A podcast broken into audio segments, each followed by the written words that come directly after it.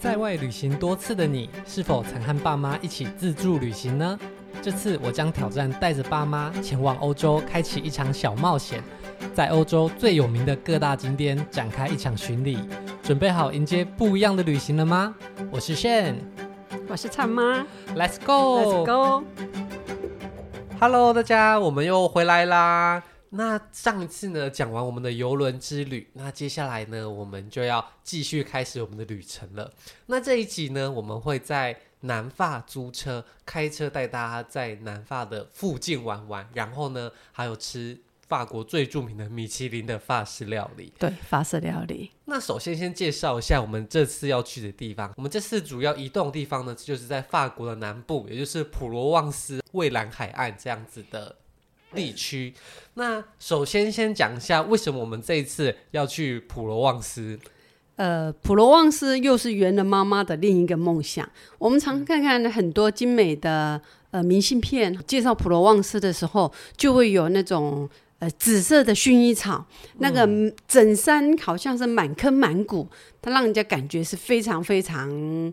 呃，反正我就是非常喜欢，所以这次呃好不容易到了欧洲，到了法国，我们当然就请我们家的儿子就安排一下，呃，可以到普罗旺斯一游这样子。那除了呃薰衣草的风情外，法式料理你原本有期待吗？当然，法式料理就是名菜之一啦，呃、当然是也是充满着期待的，而且。米其林大家都知道，应该就是从法国来的嘛。是。那既然如此，我们到了法国，那也要试一试，就不可免俗，也是要尝一尝啦。对，到底会什么样子？所以呢，这就是我们这次这一集的主题。那首先先介绍一下我们为什么会选择在南法地区自驾好了。那其实法国南部呢，有点像是。他们比较郊区，没有那么热闹地方。对，乡间它没有很多山山什么东西的，它就是蛮平的啊，丘陵这样。对对对，那呃，我们在乡间的小路上开车的时候，两边都是绿绿的，嗯、而。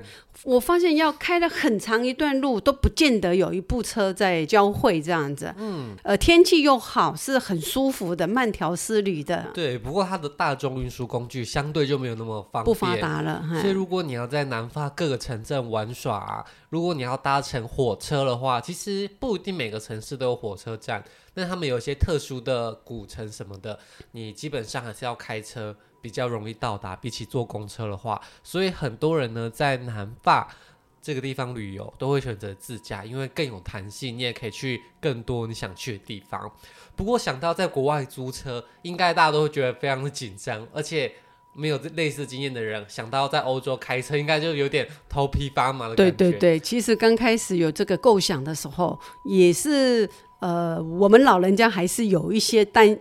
应该很多担心的，不是有一点，有一点，有蛮多担心的这样子。所以这次呢，我就特别准备了四项关于租车的一些小小的提醒，让大家在租车过程中不会那么的紧张。对，以后如果有到这边去自驾的时候，你们会更得心应手。好，那首先第一项呢，就是自驾的事前准备需要准备什么东西？那基本上在台湾可以先准备的东西，就是包含预定车辆。然后事先要准备的一些文件跟保险。那首先先讲预定车辆。那基本上呢，呃，大家租车都会在 Car Rentals 或者是各式各样的的线上订车网都可以订到。那我这次是从 Klook 订车的。那 Klook 其实旅游行程以外啊，它最近也多了很多预定的事项，不管是机票、饭店还是车子。所以我是在 Klook 上面订的。那大部分遇到问题要联系啊，还算是 OK，会有人可以处理。所以，如果今天 Car Rental 上没有你理想的还车租车的地点，那可以试试看 Klook，因为我们这次租车点跟还车点是不一样的嘛。对，甲地借，乙地还。对，但是在 Car Rental 上，有时候，诶，你在一个没有那么热门的甲地，不一定借得到车子。所以，如果诶今天在 Car Rentals 没有办法顺利借到你要的车的话，可以试试看不一样的订房网。好，那再来就是事前准备的文件。其实这个大家应该都知道，在国外开车基本上会需要国际驾照。那国际驾照其实就是拿着你的台湾的驾照跟钱还有大头照去 监理所换就好了。所以这个是蛮方便的，大概五分钟左右就 OK 了。对，然后付一些基本的工本费。那如果你订车啊有先刷卡刷押金的话，这张信用卡也要带过去，还有你的护照。哦，那有些人会建议，台湾的驾照正本也是要一起带去的，所以事前准备的文件就是这样子。那再来就是租车一定会需要保险，因为你也不知道在国外会发生什么事情。那保险的话，你可以在租车的时候就先预定，那也可以再另外买。那另外买的话，就有包含是呃网络上买的保险，或是车行买的保险。所以这个部分大家也可以搜寻一下，哪一种保险模式是对你最划算的。那如果想要了解更多关于租车的事前细节，我们节目之前也有曾经分享过一集关于在国外租车，包含保险啊、理赔等等的事情。好，所以可以回去搜寻看看。那这个就是第一个欧洲自驾的事前准备，基本上在世界各国都差不多。那第二项就是我们要如何取车，还有注意事项了。那首先呢，我们先介绍一下取车的流程。其实我们当时下了游轮要取车也是有点紧张的，因为时间有点不够，时间也有点赶。嗯，那我们取车的地点呢是在法国坎城的火车站附近。那我们一下了游轮之后，因为离取车时间只剩大概。十分钟、十五分钟了，我们还要从邮轮站一直到车站，所以我们一路上都是几乎是小跑步的赶过去。对对对，连赶带跑的这样子。而且那个租车的地方啊，他们都会写营业时间嘛，然后他就写说，哎，中午十二点到一点半是休息时间。对，我们的时间蛮尴尬的，都是碰到了中午人家可能会去吃饭休息的时间了。对，然后我们就想说，天哪，我们是约十一点半嘛，那我们过去如果已经。会来不及，遇到了休息时间怎么办？感觉法国人一定会去休息的啊，甚至他们可能提早看到没人就关门了，所以我们就超级紧张的，一路跑过去。而且我们到那边的时候，刚好遇到一个。人很客气的阿姨，阿姨对她超级有耐心的，然后就问我们说：“哎，是不是要取车？哦，你是不是谁？”我说：“对对对。”她就慢慢的帮我们把这些东西都办好。那基本上取车的流程，你就是把刚刚准备好的文件交给她，那她确定好你预定的车辆之后，这时候她会很聪明，她会问你说：“哎，那你要不要升级你的车子？”然后我就想说：“哎，我当时其实预定的就已经是比较偏大型的车了，当时还想说，嗯，要不要再升级？”租一台更大一点的车，坐起来更舒服。不过想想后来，好险没有升级耶。对啊，因为呃，你会发现南法呃，它很多的路都是属于乡间小路，嗯，只比。可能刚好两台车交汇，就技术要有点好啊，哦嗯，才可以交汇的很成功这样子啊。对，所以如果你今天升级成大车，大车你可能就难过了。所以大家如果要取车遇到要不要升级的时候啊，想想你可能是在南法的乡间小路要开大车，其实对于。没有那么习惯的人会有一点点紧张哦。是是，我们坐在副驾的地方，感觉当前面有一部车要过来的时候，我们就有点紧张。这个路这么小，该怎么交错呢？对啊，好，那再来呢？取完车子之后，大家就会到停车场去领车嘛。那这时候其实如果有租车过人，应该都很清楚，就是你要先事前拍照。那我们刚好那台车就是有一点点。受损，对，有点小损伤，所以这时候就要先拍好照，这样还车的时候呢，他才不会觉得是你弄坏的。对，这个就不会有争议。有一些瑕疵的时候，要记得拍照。嗯，那再来，在租车的过程中，他就会从你的信用卡先预刷一笔押金，大概是一百欧左右。那就是如果今天有什么问题，他可能就会先从这个押金扣款。好，那这个东西在离开之后，他会退刷给你。好，那在欧洲租车啊，一般来说要比较小心的，就是要选择自排车，因为在欧洲很多人都是开手排车，可是，在台湾大家可能比较习惯开自排，所以应该大部分的人在预定的时候都会特别选择是自排车的部分。那除了自排车以外啊，大家应该也都会需要在国外的导航。所以很多车子都会是有提供 GPS 或是他们的导航软体的，可是应该很多人习惯用的是自己手机的 Google Map 之类的。不过在欧洲你租车啊，其实上面是不太会有手机架的，所以这个可能要特别注意。如果你今天要从国外开车的话，那你也需要你的手机导航，你可能真的自己要带一个，一个手机架，对，从台湾带过去，不然到时候在路上的时候啊，你很有可能。你的手机就那边晃来晃去，你就会没有办法好好的开车。好，那接下来我们就要跟大家分享第三件事情，在法国开车有什么需要注意的事项。那首先呢，我觉得在南法开车最大的不同就是他们的红绿灯其实没有很多，但是他们有非常非常多的圆环。对对对，我觉得呃红绿灯非常少见，非除非很大的路口才会有红绿灯的设置，嗯，不然在一边我们所几乎看到的都是圆环。那其实开圆环这件事情并没有到非常的困难，可是如果你一直要开圆环的时候，有时候就会有点紧张。几个可以记在心里的事情，就是如果今天你要进入一个圆环的时候，你应该要先让圆环里面的车，就是你不可以直接插进去，你可能要等圆环没有车的时候才能开进去。那你开出来的时候，通常外面的人会让你，所以开圆环会需要注意这一些。另外就是在导航的时候，它也会比较不一样，因为圆环它可能有两个出口、三个出口、四个出口，对，它会非常多的出口，每一个出口就是代表一个路嘛，哦、对，每一条路要到的地方目的地是不一样的，对，所以如果今天它是一个正常的十字路口的圆环，那你直走就是在第二个出口离开，那如果右转就是在第一个出口离开。左转就是在第三个出口离开，就是这样绕一圈。那如果你在第四个出口离开，你就会回到你自己原本的那条道路上，就等于是回转的意思。但是这个是一个普通的十字路口。那法国的圆环其实有非常非常多不一样的变化型，它有时候可能会有五个路口啊，有时候会有三个路口。所以你在那边算的时候，通常导航就会跟你说在第几个。路口离开的时候，你就开始算说，哎，这是第一个、第二个、第三个。那有时候有一些路口又比较小，比方说是弯道那种休息站的小路，你就会觉得这个到底算不算一个？所以，所以我觉得这个副驾旁边就非常重要了。我们到这个地方去，其实都是大家都不熟悉的，尤其是开车的人，你要他分心，呃，看很多个或是注意导航。这个我觉得是有点辛苦的，所以我觉得这个时候副驾的功能就必须要很大了。其实，呃，刚听的时候，他所谓第一个、第二个，我们也都很难拿捏，到底那个小小的算不算是入口呢？那个转弯算不算入口呢？就会很、很、很紧张。哎，其实，呃，过了几个之后，哈，慢慢的熟悉了，其实也就没有什么大问题了。这里我觉得有一个小秘诀，就是。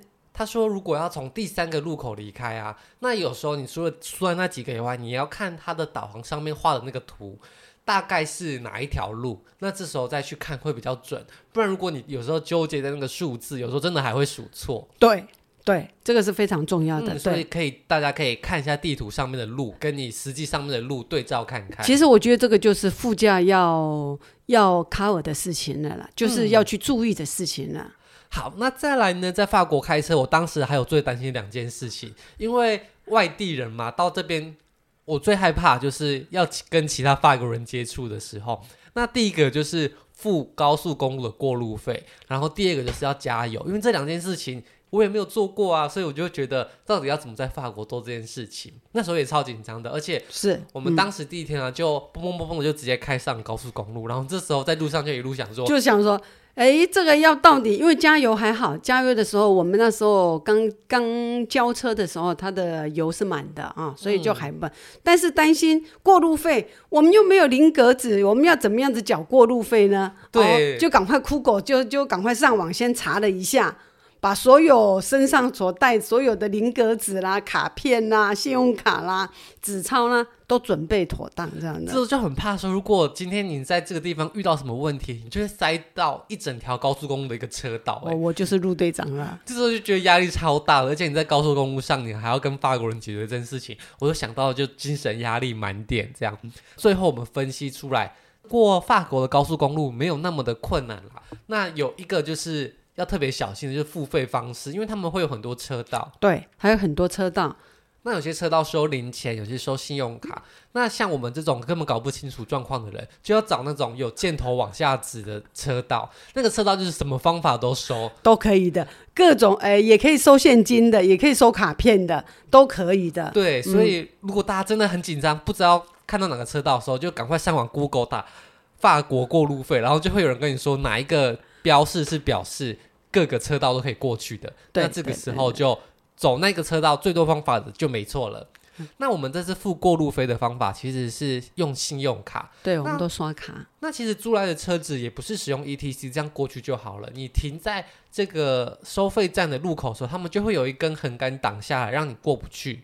那这个时候呢，你要从它上面抽一张卡，这时候好像是要按个按钮吧，还是他会自己吐卡？哎，你要按一个按钮。嗯，然后他就会吐出一张呃电子票卡那种，然后你就把它抽起来，那个栅栏就会打开了。打开之后大家就可以继续开开开开开。当你遇到下一个收费站的时候，你就要把你的那个票卡给插进去。是，然后再呃，它会显示多少金额，我们才把信用卡拿上去逼这样子。对，或者是投现金。这时候我就想说，哎，很奇怪耶。那如果这个时候会不会有人又抽了第二张票卡，或者是会不会到底他们的收费方式，如果在收费前就下了交流道下去，那是不是就没有办法收到费了呢？No no no no no，不会的。在下一个入口的时候，当你想说哦，那这样子我在还没有下一个收费站，我就先下入口的时候，那他就收不到我的钱了吗？我们有一次就经过这么路段，不是的。他到下一个路口的那边的时候，他还会有一个收费站在等你的。对对，就是你下去还是要逼的。对，还是会收到钱。所以虽然说他们不是那种 ETC 自动的收费，不过过路费这件事情还是很难避免的啦。他这是很，哦、我我觉得他法国才还算是先进的的国家，非常先进的国家。这些所有我们该想得到的，他都先想到了。那再来就是加油，其实加油的部分呢、啊，也是会有一点点紧张，而且国外很多都是自助加油。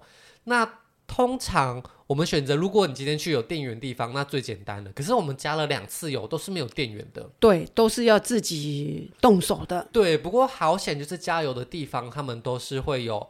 英文的界面你可以选择，所以其实跟在台湾自助加油没有差太多。大家可以先去台湾自助加油练习看看，这个有必须。如果真的我们要到南法去自驾，那你又要加油的话，呃，如果你从来没有自己自自己加油过的话，那你倒是可以去练习一下。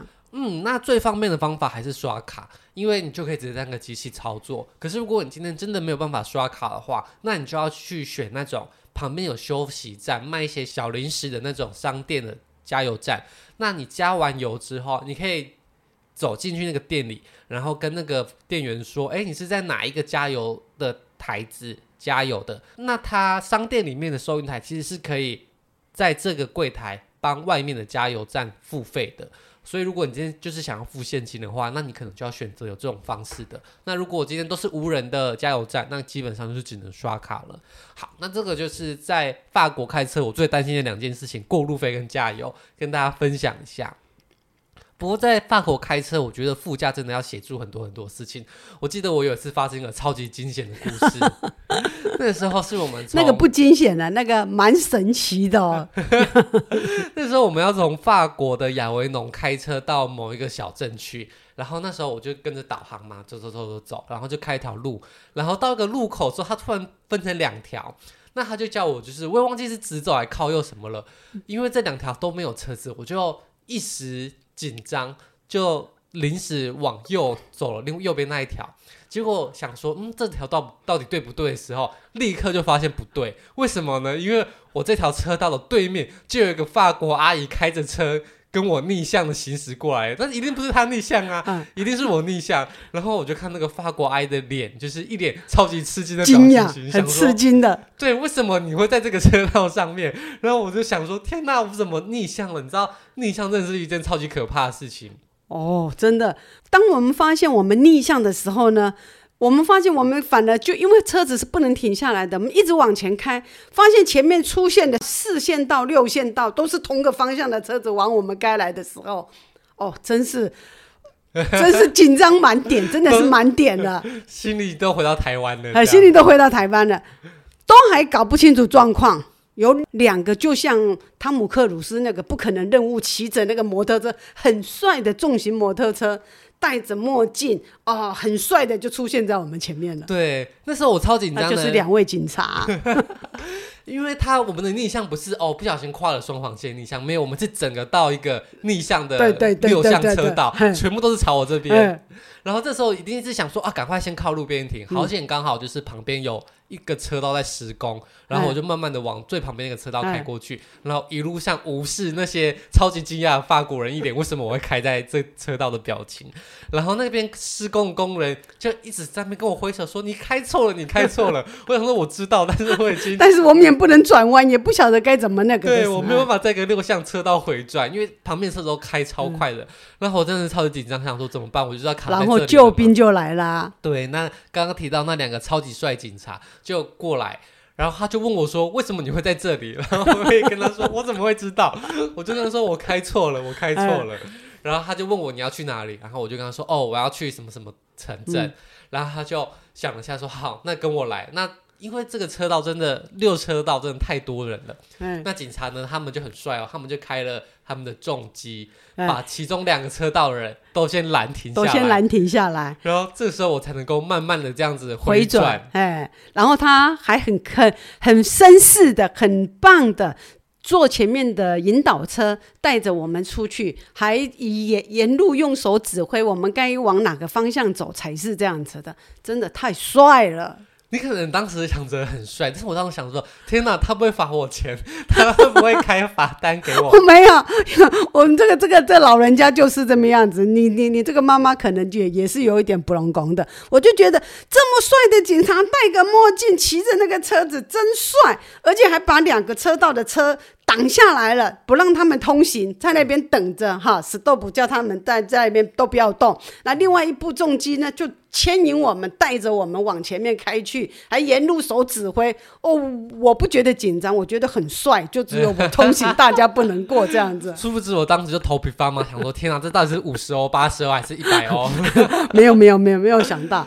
后来我们就是跟着警察的部分，就慢慢的离开这个逆向车道。那是，如果我们要到我们原本。我们要去的地方，其实我们要回到刚刚开错的路口，就是右转要变回左转，但其实那里又是一个大 U 型转弯哦。然后警察就在那一个路口等着我，但是那个路口真的太小了，我没有办法。转回去，然后又很多车子，我就只好又慢慢顺着那个车。因为上班时间，我我发现他们早上呃八点半到九点这个时段，因为我们那时候刚好是八点多出来的，我觉得那个时段的车非常多。对，所以即便我知道正确的路可能是开那边，但是因为太多车了，我没办法再转过去。嗯、然后我就哎又默默顺着这个路离开了。警察在后面想说会傻眼，我又要开去哪边？也许，也许，也许。对，但我也没有办法停下来，所以。剩下旅程，我就想说，天哪，他会不会开单？他会不会寄到租车公司？啊，这边直接跟大家讲结果。最后警察好像是没有开单的，他可能也想说，就是帮助迷途的羔羊这样子。好，那最后呢，就是租车第四点还车。那其实还车也蛮容易的啦，你只要选好还车的点之后呢，那你开到还车的地方，基本上那边就会有很多呃可以供停车的地方。那外面就会有他们公司的员工，就是负责。呃，你开车回来，他就会把车子接过来，然后做基本的检查，签个名，如果没什么问题，就可以回去了。所以还车，你只要提早一些些知道你要在哪个位置还车，好，那基本上也不会有什么问题。呃，其实交车还车都算是顺利的。嗯，那这就是我们开车自驾跟大家提醒的四项重点。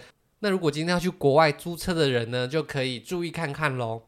好，那我们开车之后，其实有很重要的一个。景点就是要我们要去体验法国的米其林料理。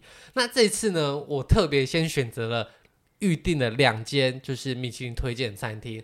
大家知不知道米其林的餐厅其实他们的官网是可以预定的，就是有一些国家是可以的。好，那我这次就选择了两间不一样的米其林餐厅。第一间是米其林推荐推荐的餐盘推荐还是什么？然后第二个就是米其林真的有拿到一星的。那我们先介绍第一间餐厅。好，那它的英文名字很长哦，法文名字我也不会念，但它是在一个木然小镇，这个南法的一个小镇里面的餐厅。那我们去的那一天呢，刚好是法国的母亲节，所以他们其实那一天的菜单就是统一是母亲节套餐。那这个套餐的价格要价七十五欧元哦，哎，对，并不便宜的。而且我们出发前一天呢，他还特别打电话到我的手机，因为我的。呃，有留我的联络电话，那他还特别打过来跟我说，诶，你明天有来订我们的餐厅，OK 吗？然后我就说可以，可以。他就说你确定有要来吗？我说有。他说那你知道我们明天是母亲节，所以只有母亲节的最贵的菜单吗？他没有讲最贵啦，最贵是我想的。他就说哦要七十五哦，我说好啊。他还特别提醒我说每个人都要点一套哦。然后我就想说好好好，都定了。那既然是母亲节。那也来试试看法国的母亲节。母亲节是怎么过的？没错，嗯、所以我们就当天开着车这么紧张，就是为了要直奔这间餐厅。那你一开始听到要去米其林餐厅吃母亲节大餐的时候，你心里的期待是什么样子？法国料理就是呃世界名菜之一啦，当然是很期待的，因为我我我觉得我们听过的呃法国料理就是很精致。除了非常舒适漂亮的环境之外，它的餐具都是很精巧，它而且它出来的菜都像画一样，嗯，非常满足你的视觉，嗯，让你感觉除了呃是吃这个料理、品尝这个味道之外，它还能还能满足你的视觉，这个就是我对法国料理的一个呃期待期待。嗯，那假如。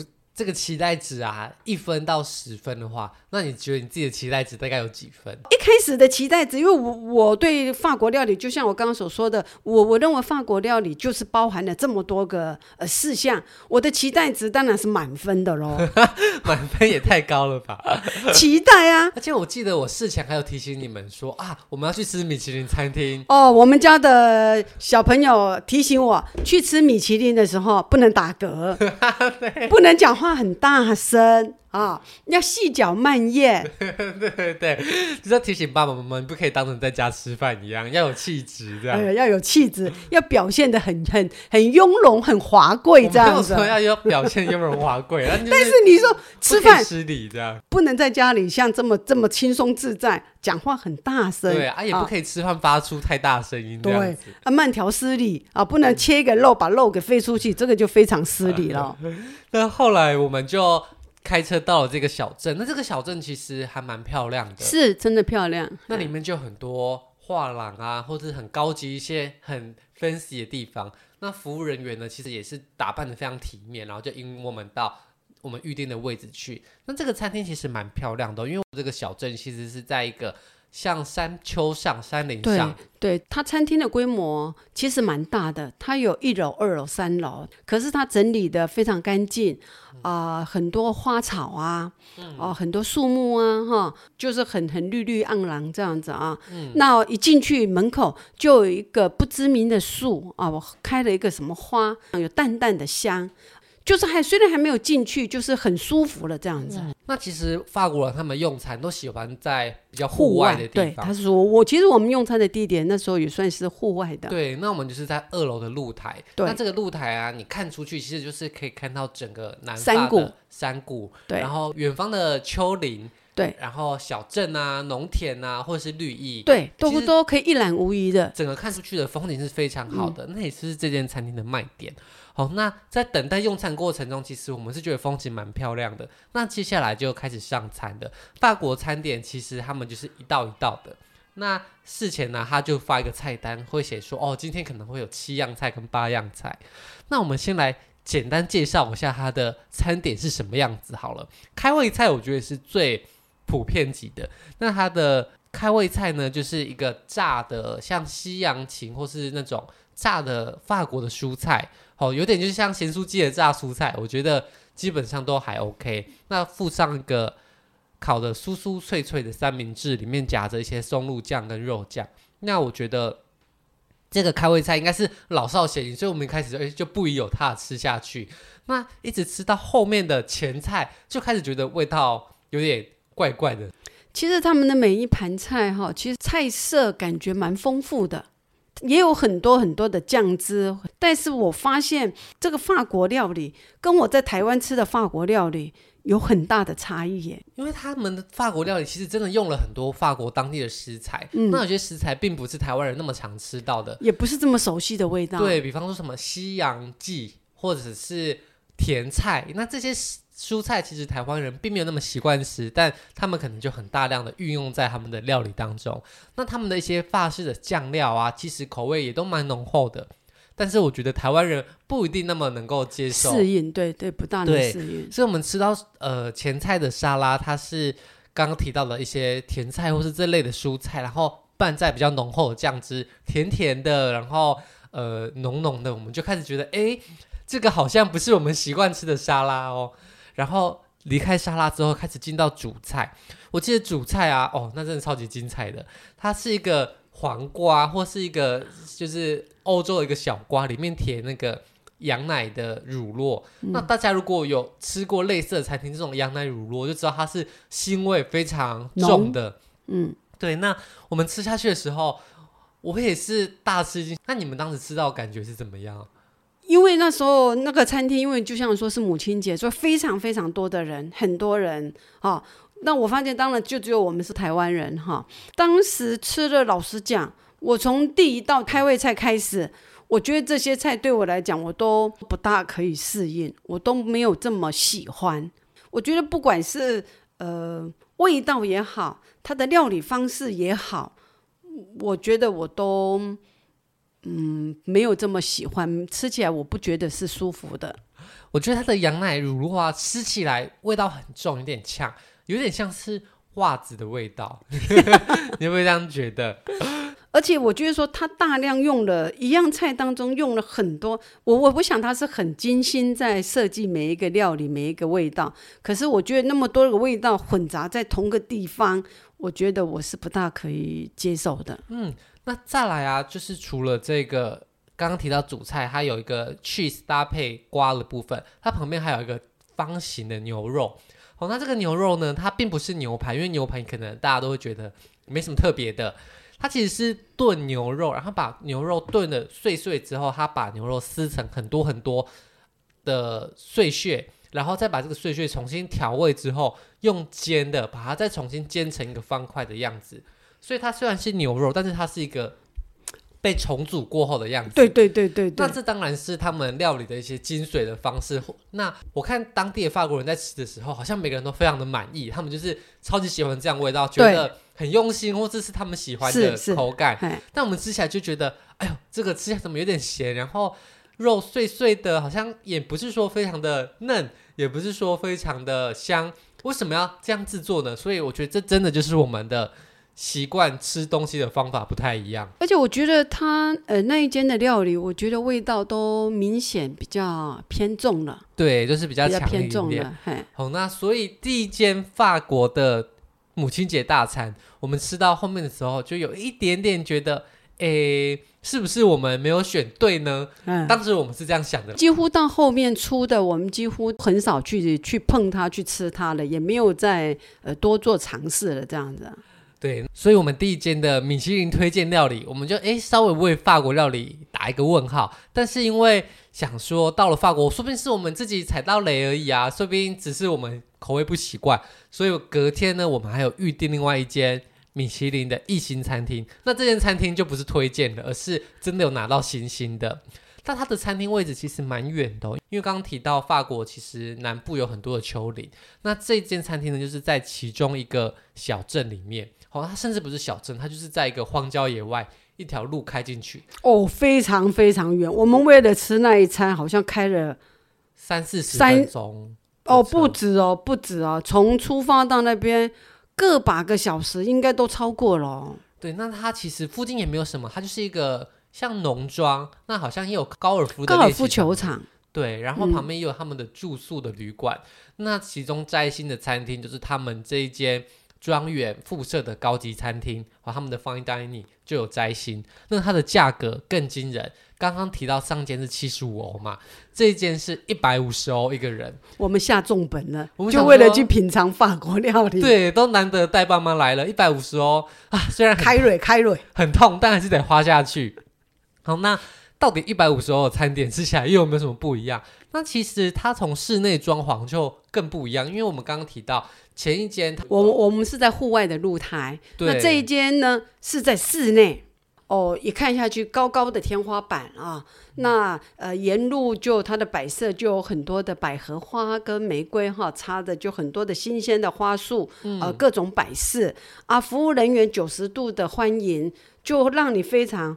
宾至如归，这一百五十欧可能花的很值得哦。就它里面的内装真的就不是那种乡村风，而是对，真的有华贵的感觉。是，真的是很华贵的。然后里面的服务人员的英文也比较好，啊，他至少讲的英文比较接近我们熟悉的英式或美式的口音，所以听起来会比较能够理解。那服务生的态度也非常的亲切啦。我们想说，哎呦，好像真的还不错。那接下来就开始点餐了。那其实它的餐点啊，主要就是分三道式跟四道式。好，那一道就是五十欧，我们就点了一百五十欧的套餐。那接下来就开始上菜了。哦，那其实前菜我记得一开始开胃菜也是还不错，印象都还 OK。其实呃，法国料理不管是前菜或是什么，它从这个米其林一星，它从前菜开始。它的前菜不是只有一道，它可能前菜就有很多道了，嗯，而且每一道都非常非常的精致、漂亮、漂亮，真的是。就像你虽然它是就是小小的一波来讲，可是它可能上面用好像用呃糖霜啊，或是怎么烤的一个一个一个一个饼呃碎片，然后铺在上面。虽然是小小这么一碗，可是它里面就有很多种东西在那里，感觉这一个一小杯里面。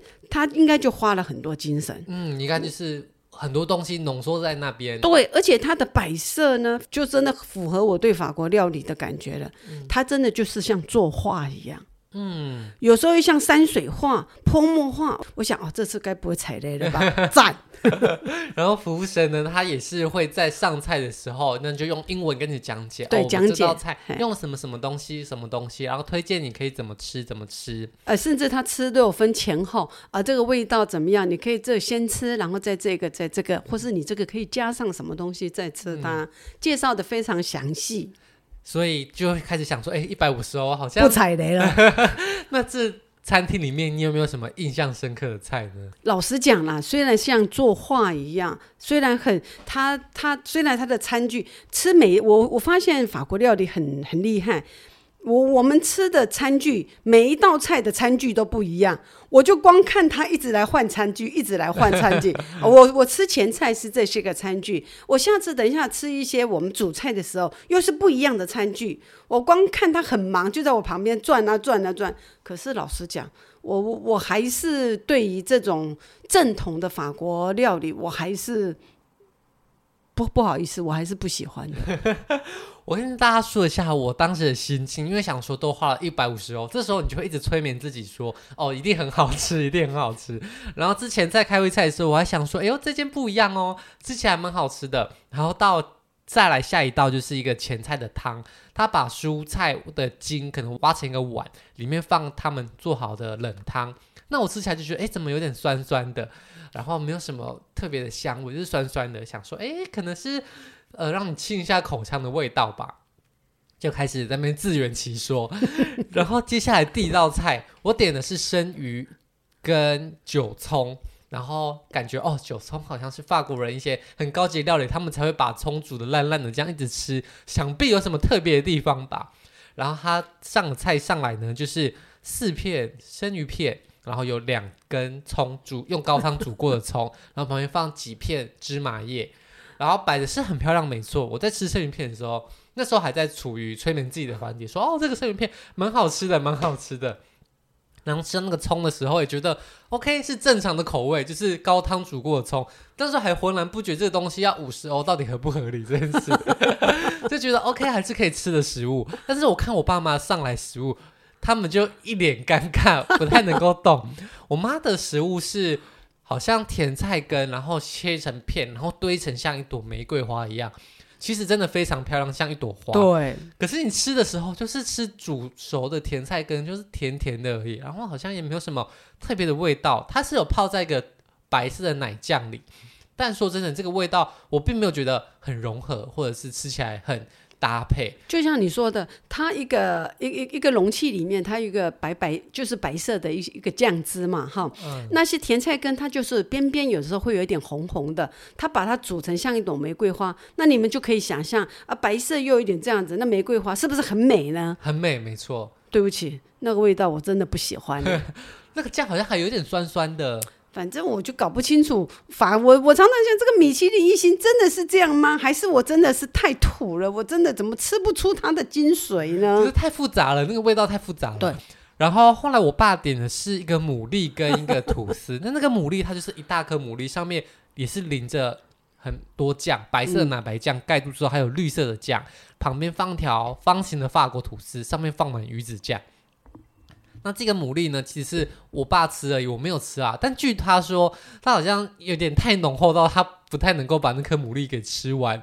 所以在点餐的时候，大家可能在点海鲜的时候，也要考虑一下自己有没有办法接受，呃，比较味道浓厚的海鲜。这样好，那离开前菜之后，我们到主菜，米其林一星的主菜一样也是五十哦。我点的是鸽子，好，那我爸点的是呃羊肉。那其实这个鸽子感觉上好像也是很特别、很法式的食材。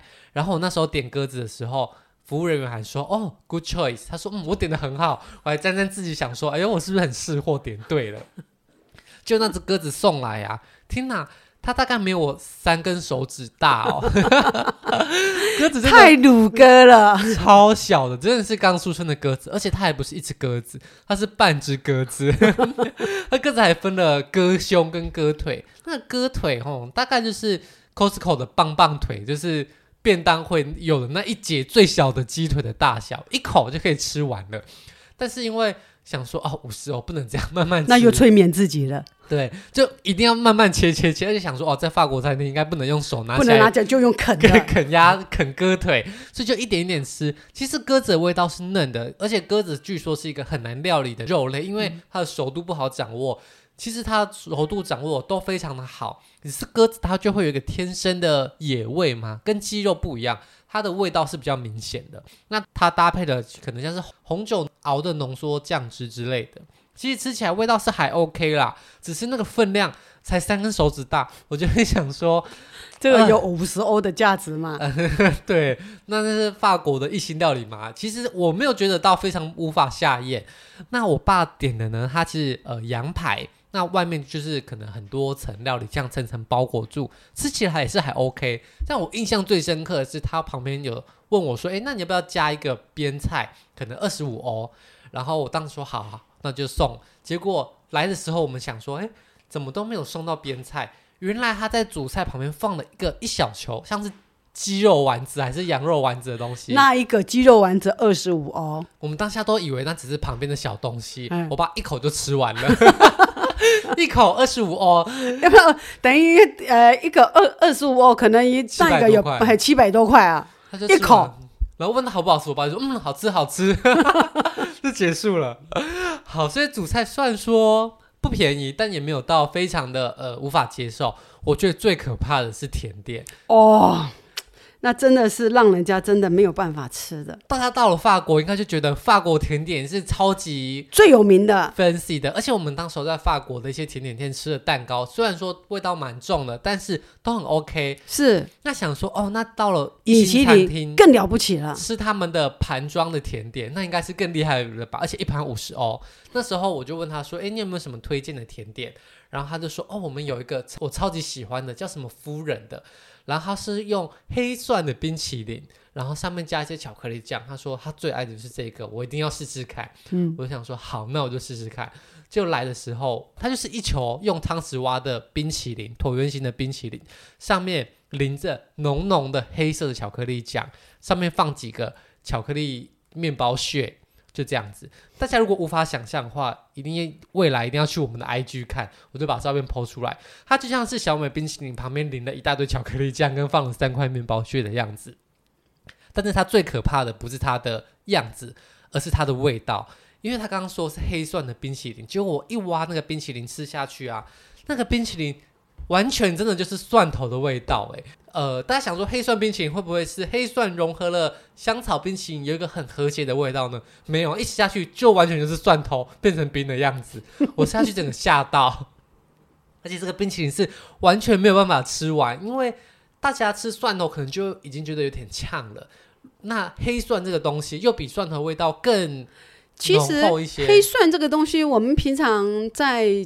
在台湾的话，我们也是有有时候会自己做一些黑蒜。其实黑蒜的料理要把它制成一个蒜头，要把它做成黑蒜的料理，其实是蛮麻烦的。黑蒜的料理，呃，黑蒜是蛮贵的东西，在我们台湾，只是你当把这个东西，呃，用在甜点的时候，呃，也许是创意，但我是觉得，我觉得味道那是很突兀的。嗯，所以第一道甜甜我们就很惊讶，然后第二道我爸点的是巧克力慕斯。我们想说，嗯，巧克力慕斯应该没错了吧？应该更好了吧？就上海也不是一个巧克力慕斯蛋糕，它是一个巧克力慕斯，感觉刚打好的一团慕斯糊，然后就整个撒在盘子上面，上面再放几颗巧克力豆跟几片叶子，然后我们吃下去的时候也是觉得就是超级甜，除了就是超级甜以外，完全没有其他的想法。那这个巧克力慕斯因为真的太贵了，我爸爸当时还想说啊，硬是要把它吃完，就吃了一整坨的慕斯糊。不知道是不是我们真的不太理解法国人喜欢这样子的东西啦？是真的，真的，真的，嗯、只能说带给我们的文化冲击是非常非常大的。是，其实对料理来讲，我就是说因人而异啦。我觉得他会拿到米其林一星，他有他的呃非常大的实力，这是不容小觑的啊。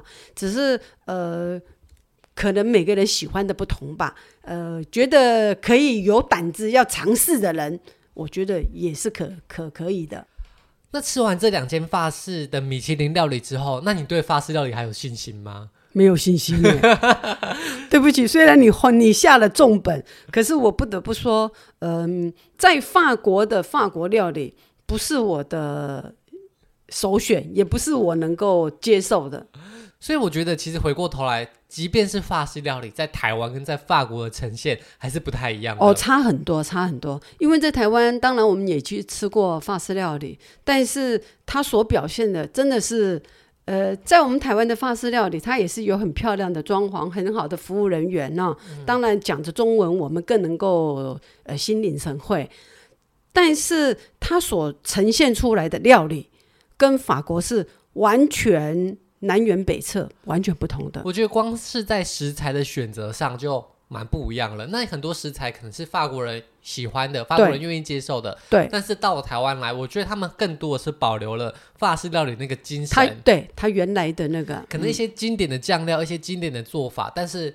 组合成台湾人可以接受的食材，台湾人可以接受的习惯的味道，所以我觉得，如果今天要吃法式料理的话，你的口味比较传统的人，其实在台湾吃，我觉得也是会比较好一点，比较不会太惊讶，也不会就会就会没有踩雷的感觉了。好，那我们来总结一下今天跟大家分享。首先呢，就是在法国租车的一些注意事项，你要怎么事前准备，跟取车要注意什么，还有在法国开车特别要小心的事情，还有最后如何顺利的还车。那以及跟大家分享了我们在法国的两间米其林料理用餐的心得，发现嗯，法国人的法式料理跟台湾人的法式料理还是有一点点不一样的。对，好，那供大家做参考。那如果还想要听我们的旅行的话，那别忘了下一次继续锁定我们的节目喽！大家拜拜，拜拜。